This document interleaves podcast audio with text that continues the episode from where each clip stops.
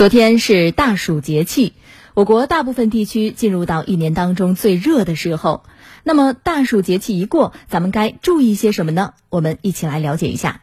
专家介绍，大暑养生两字诀重在清和静，即饮食要清淡，起居要静心。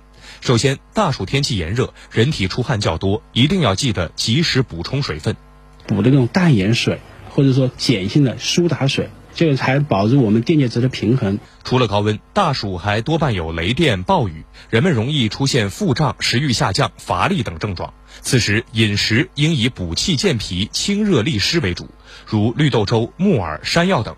另外，适当吃苦，不仅解暑，还能强肝。比如说苦瓜呀，这个就是非常好的一种食品。其实我也经常吃苦瓜，但是如果苦瓜太苦了，大家都知道那个苦瓜里面有一个囊。把那个囊去掉了以后，然后切成片以后，适当的用开水去一下血，这个时候它的苦度都会很有效的降低，口感会增加，并且它起到一个很好的一个保健作用。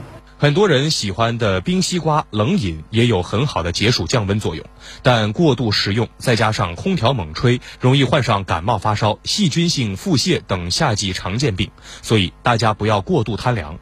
最后，这段时间应遵循少动多静的养生原则，尽量减少露天日晒下活动。运动锻炼建议在气温相对不高的清晨或傍晚进行，以防中暑。年纪大的，你就适当的走路，但是不能去跑。你跑多了以后，整个膝关节啊、踝关节它就会有损伤。